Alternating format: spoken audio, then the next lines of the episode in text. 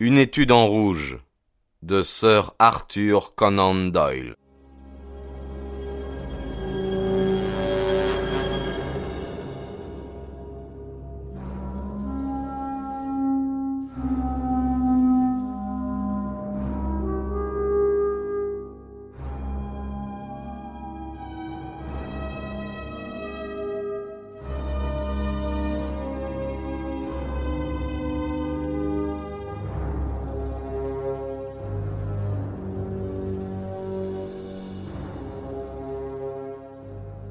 Chapitre 13 Suite des mémoires du docteur John Watson.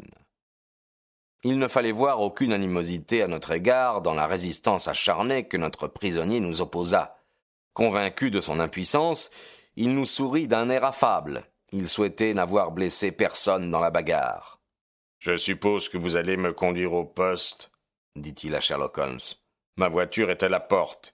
Si vous voulez me détacher les jambes, je vous y mènerai car je ne suis pas si léger qu'il y a vingt ans. Gregson et Lestrade se regardèrent méfiants.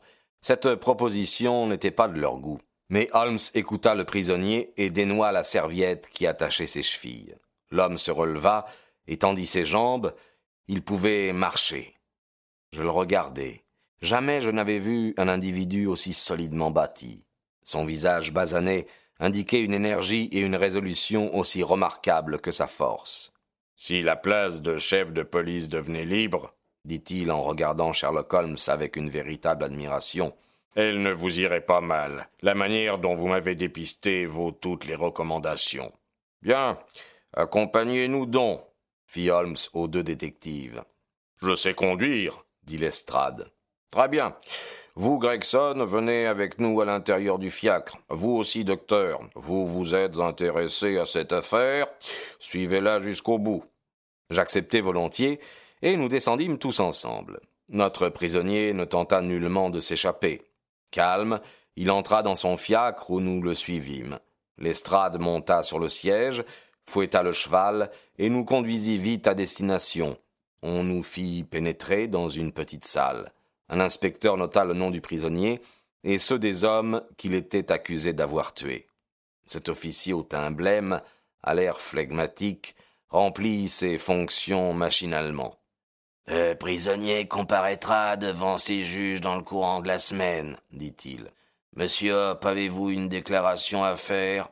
Mais je dois vous prévenir que nous noterons vos paroles et qu'elles pourront être utilisées contre vous. J'ai beaucoup à dire, répliqua Jefferson Hop. Messieurs, je vais tout vous raconter. Ne feriez-vous pas mieux de garder cela pour le tribunal? dit l'inspecteur. Il se peut qu'il n'y ait pas de procès, dit Hop. Ne sourcillez pas, je ne songe pas au suicide. Il tourna vers moi ses yeux noirs et farouches. Vous êtes médecin, je crois. Oui, répondis-je. Alors posez votre main là, dit-il en souriant. Il leva vers sa poitrine ses poignets liés par les menottes. Je m'exécutai. Je constatai un extraordinaire battement de cœur. Sa poitrine tremblait et frémissait comme la cloison d'une frêle construction secouée par une puissante machine en marche. En l'auscultant dans le silence, j'entendis siffler et bourdonner sourdement. Eh bien, dis-je, vous avez un anévrisme de la horte? Oui, c'est ce qu'on m'a dit, répondit-il placidement. J'ai été voir un docteur la semaine dernière, et il m'a dit que ça éclaterait sous peu. Ça empire depuis des années. J'ai attrapé cela dans les montagnes de Salt Lake, où j'ai souffert du froid et de la faim. Mais ma tâche est accomplie, je suis prêt à partir. Tout de même, je voudrais bien m'expliquer avant. Je ne veux pas qu'on se souvienne de moi comme d'un vulgaire assassin. L'inspecteur et les deux détectives devaient-ils le laisser raconter son histoire? Ils en discutèrent non sans vivacité. Docteur, me demanda enfin l'inspecteur, croyez-vous qu'il y ait un danger imminent? J'en suis sûr. Alors notre devoir est clair. Dans l'intérêt de la justice, il nous faut recueillir sa déposition. Vous pouvez parler, monsieur, mais je vous préviens encore une fois que nous enregistrons vos paroles. Avec votre permission, dit Hop, je m'assieds. Cet anévrisme me fatigue beaucoup, et la lutte de tout à l'heure ne m'a pas arrangé.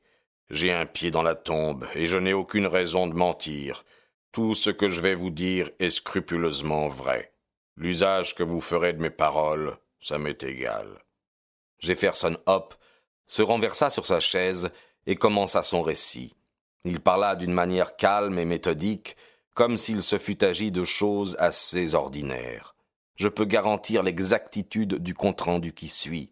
Je l'ai confronté avec les notes de l'estrade qui avaient tout pris en sténo. Peu vous importe pourquoi je haïssais ces hommes. Je vous dirai seulement qu'ils étaient coupables du meurtre de deux personnes, le père et la fille, et qu'ils l'ont payé de leur vie.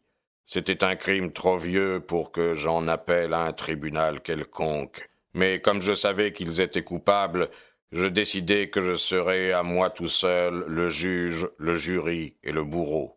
Si vous avez du cœur au ventre, vous auriez agi comme moi. La jeune fille était ma fiancée il y a vingt ans. On la maria de force à Dreber. Elle en mourut le cœur brisé. Je fis glisser l'alliance du doigt de la morte, et je me jurai de la mettre sous les yeux de son bourreau au moment de sa mort. Elle lui rappellerait son crime, et il saurait pourquoi je le punissais. Je portais l'alliance toujours sur moi. J'ai cherché ce misérable et son complice à travers les deux continents. Enfin, j'ai pu les joindre. Ils avaient cru que je me fatiguerais, mais ils se sont trompés. Si je meurs demain, ce qui est probable, je mourrai content. Ma tâche est faite et bien faite. Ils sont morts tous les deux de ma main. Il ne me reste plus rien à espérer, ni à désirer. Ils étaient riches et j'étais pauvre. Il m'était difficile de les suivre. Quand j'arrivai à Londres, je n'avais plus le sou. Je me mis en quête d'un emploi. Conduire un cheval ou une voiture est pour moi une chose aussi naturelle que de marcher. J'allais donc chez un loueur qui m'employa. Chaque semaine, je devais remettre tant à mon patron. Le surplus était pour moi. C'était peu, mais je m'arrangeais pour joindre les deux bouts. Le plus difficile, c'était de m'orienter. Quel embrouillamini Londres. J'avais un plan sous la main cependant. Quand je sus bien situer les gares et les principaux hôtels, cela commença à marcher. Je mis un certain temps à trouver le domicile de mes deux gentlemen. Je cherchais, cherchais. Ils étaient logés dans une pension à Camberwell, sur l'autre rive. Là, ils étaient à ma merci.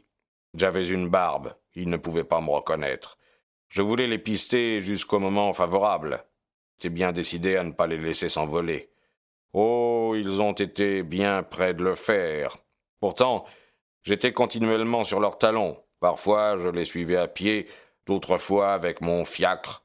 Cette manière était la meilleure, alors ils ne pouvaient pas me semer. Ce n'était que tôt le matin et tard le soir que je pouvais gagner quelque chose. Je commençais à être en dette à l'égard du patron, mais ça m'était égal. La seule chose qui comptait était que je mette la main sur mes bons hommes. J'avais affaire à des gens rusés. Ils avaient sans doute peur d'être suivis, car ils allaient toujours ensemble. Et la nuit tombée, ils ne sortaient plus. Je les suivis avec mon fiacre quinze jours durant, et jamais je ne vis l'un sans l'autre. La moitié du temps, Dreber était ivre, mais Stangerson veillait. J'avais beau les guetter, jamais l'ombre d'une chance ne se présenta. Je ne me décourageai pas. Quelque chose me disait que l'heure de la vengeance approchait. Ma seule crainte était que ce truc dans ma poitrine n'éclate un peu trop tôt et que je n'ai pas le temps d'agir. Enfin, un soir que j'allais venir sur Torquay Terrasse, leur rue, je vis un cab s'arrêter à leur porte. On le chargea de bagages, puis Dreber et Stangerson montèrent et la voiture démarra. Je fouettai mon cheval et je les suivis de loin. Peut-être allaient-ils quitter Londres. J'étais inquiet. Ils descendirent à la gare de Stone. Je confiai mon cheval à un gamin et je les suivis sur le quai. Ils se renseignèrent sur l'heure des trains pour Liverpool. Un train venait justement de partir. Il n'y en aurait pas d'autre avant quelques heures. Stangerson parut très fâché de ce retard et Dreber content. J'étais si près d'eux, parmi la foule, que je pouvais entendre ce qu'ils disaient. Dreber avait une petite besogne à terminer. Il demanda à Stangerson de l'attendre. Il ne serait pas long. Son compagnon lui rappela qu'ils étaient convenus de ne jamais se séparer. Il s'agit d'une affaire délicate, dit Dreber. Je dois être seul pour la traiter. La réponse de l'autre m'échappa. Mais Dreber se mit à jurer. Entre autres, il rappela à son compagnon qu'il n'était que son employé. Il n'avait pas d'ordre à recevoir de lui, n'est-ce pas? Le secrétaire le laissa partir. Il se contenta de demander qu'il le rejoigne à l'Holidays Private Hotel au cas où il manquerait le dernier train. Dreber répondit qu'il serait à la gare avant onze heures et il partit. Enfin, mon jour était arrivé. Mes ennemis étaient à mon pouvoir. À deux, ils pouvaient se protéger, mais en se séparant, ils se livraient eux-mêmes.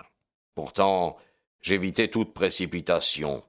Mon plan était déjà arrêté. On ne savoure pas sa vengeance si la victime n'a pas le temps de reconnaître son juge, ni de savoir par qui elle est frappée et pourquoi. Je m'étais arrangé pour bien faire comprendre au criminel qu'il expiait son péché. Le hasard me servit. Quelques jours auparavant, un monsieur qui venait de visiter des appartements dans Brixton Road avait laissé tomber dans ma voiture la clé d'une de ses maisons. Le même soir, on me réclama cette clé, mais j'avais eu le temps d'en relever l'empreinte et d'en faire exécuter une semblable. Ainsi je possédais un endroit où agir librement, sans crainte d'être dérangé. Le problème était d'y amener Dreber. Sur son chemin, Dreber s'arrêta dans deux tavernes. Dans la dernière, il resta plus d'une demi-heure. Quand il en sortit, il titubait. Il était à moitié noir. Un fiacre passé, il lui fit signe. Je le suivis de près, le nez de mon cheval à un mètre du sapin. Nous traversâmes le pont Waterloo et nombre de rues, puis nous nous trouvâmes, à ma grande surprise, devant la pension de Dreber. Je ne pouvais pas m'imaginer pourquoi il retournait sur ses pas. Je stoppai ma voiture à environ cent mètres de là. Il entra dans la maison, sa voiture partit. S'il vous plaît, donnez-moi un verre d'eau, j'ai, j'ai la gorge sèche. Je lui tendis un verre qu'il vida d'un trait. Ça va mieux, dit-il. Donc j'attendis. Un quart d'heure s'écoula. Soudain, un bruit de lutte. On se battait dans la maison. Peu après, la porte s'ouvrit brusquement et deux hommes apparurent. Dreber et un jeune que je n'avais jamais vu. Le type tenait Dreber au collet. Parvenu aux marches, il lui donna une bourrade et un coup de pied qui l'envoyait rouler sur la chaussée. Chien s'écria-t-il en brandissant sa canne. Je vais t'apprendre à insulter une honnête fille. Il était furieux. Je pensais même qu'il allait s'acharner sur Dreber avec son gourdin. Mais le misérable s'échappa. Il chancelait, mais il courait aussi vite qu'il le pouvait. Au coin de la rue, il bondit dans ma voiture. Conduisez-moi à l'Holidays Private Hotel, dit-il. De le savoir enfermé dans mon fiacre, mon cœur se mit à battre avec une telle violence que je craignis que mon anévrisme ne me joue un mauvais tour. Je partis très lentement, je me demandais ce qu'il y avait de mieux à faire. J'aurais pu le conduire dans les champs, et là, dans un chemin désert, avoir avec lui un dernier entretien. J'allais prendre ce parti. Mais il résolut tout seul le problème. Son envie de boire l'avait repris. Il me fit arrêter devant un cabaret. Il me dit Attendez-moi, et il entra.